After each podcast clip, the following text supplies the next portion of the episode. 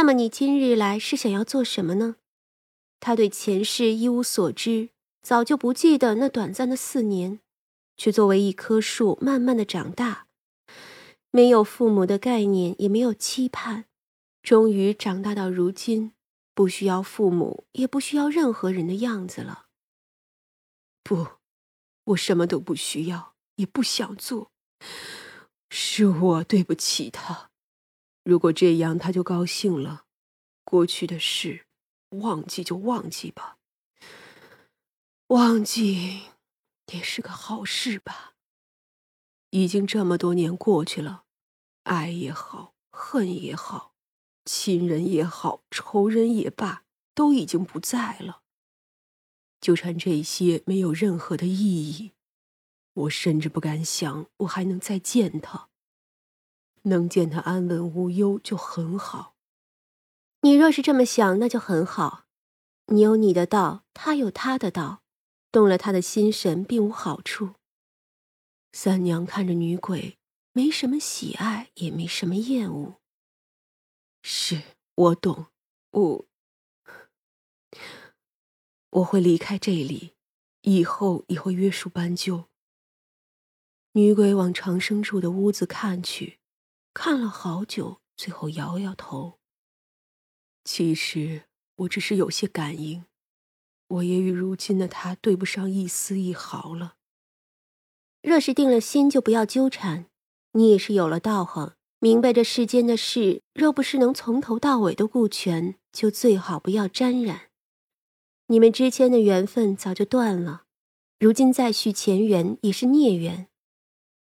三娘的眼神清冷。看着那女鬼，女鬼很久很久都没有说话，看着前方的眼神幽暗，然后点了点头，又笑了笑。我该走了，会走得很远。大人，我也不能说什么托付的话，我与他不过是短暂的缘分，倒是他与大人您才是相伴多年。我就要走了，他什么都不知道就好。说罢，女鬼给三娘行礼，然后转身消失在了原地。梦中的长生不安的动了动，却又渐渐的睡得沉了。第二天早上的时候，长生就追着张大讲故事。我梦到我还是小树的时候，好像是那个什么。哦哦，周朝有个小皇子，可太惨了，跟他母亲住在荒僻的宫殿里。他的父亲啊，特别的坏，不理他们，还杀了他们。哎啊，我跟你说啊，那个小皇子可可怜了，我看着他都可心疼了。张大就回头看他，你又不是他，你是榆树，没有爹娘。也是啊。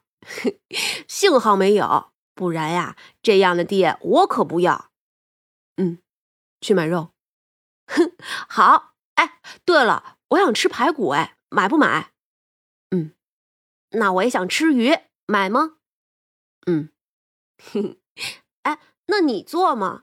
要是三娘不做，你会做吗？嗯，那我买了啊。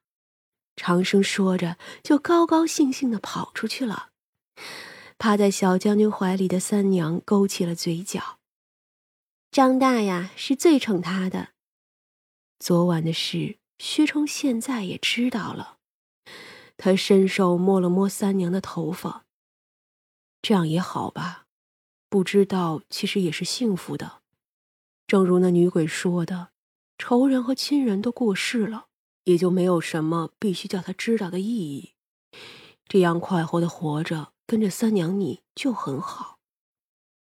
三娘没有说话，只是在他的脖子处蹭了几下。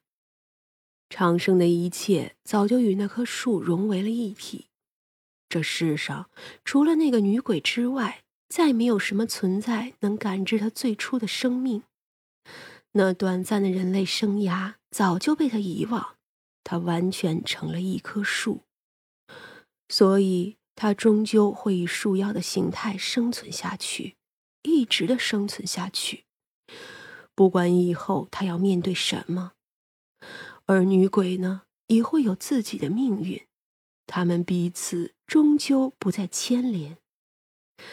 三娘这一天中午做了鲢鱼烧豆腐，新鲜的鲢鱼去鳞开膛，清洗干净，然后再切成段儿。老豆腐切块，再切葱段儿。这时候的葱啊，要用大葱，之后再加上姜片、大蒜、干辣椒。先用黄酒和食盐将鱼肉腌制一下，去去腥味儿。然后这锅里放入豆油。将鱼肉放进去，略炸一下，待表面微黄，再捞出来。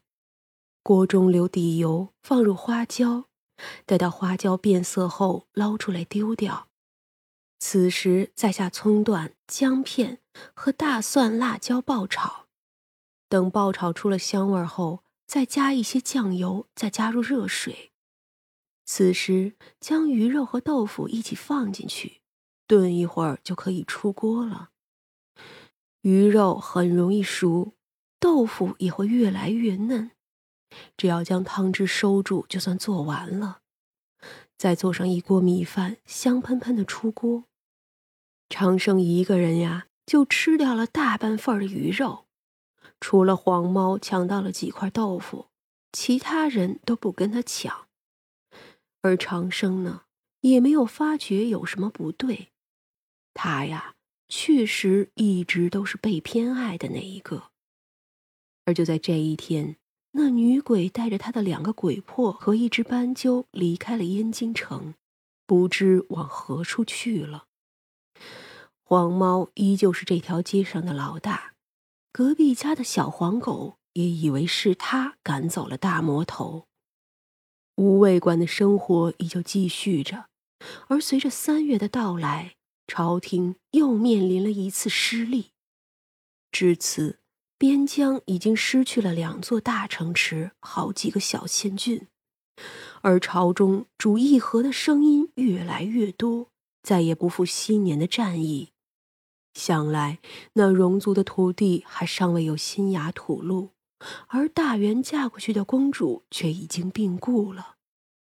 戎族此时却将她的尸骨送去了边疆。说他根本不是先帝生的，而是一个替代品。真正的公主早就已经死了。而借着这件事，他们要求大臣给一个说法，需要赔他们几座城。是不是真的公主，其实一点都不重要了。这位公主临死前甚至怀有四个月的身孕。这戎族人根本就不想与大臣和睦相处。从嫁公主的那一刻起，大成就已经失去了先机。可是，如果从朝廷起已经没了斗志，那下面的人又怎么会有斗志呢？朝中有人主张应好好的接回公主的遗体安葬，然后继续对戎族用兵。就这样的一个折子都被反复议论，没有定论。而那公主的遗体。就这么放在了边疆，进退两难。燕京城的天气终于是回暖了，甚至杏花都开始抱着花骨朵。但是很多人的心里却依旧是寒冬，丝毫不见春日的明媚。太多人迷茫，不知前路在何处，正如那随着尸身不知该去何处的公主。这世间呀。总有魂魄无处可依，生不得自由，死不得解脱，兜兜转转，来来回回，哭命运的无常。而这一切不过是当局者的软弱与得过且过造成的。只是可悲呀，当局者并不会觉得自己有错，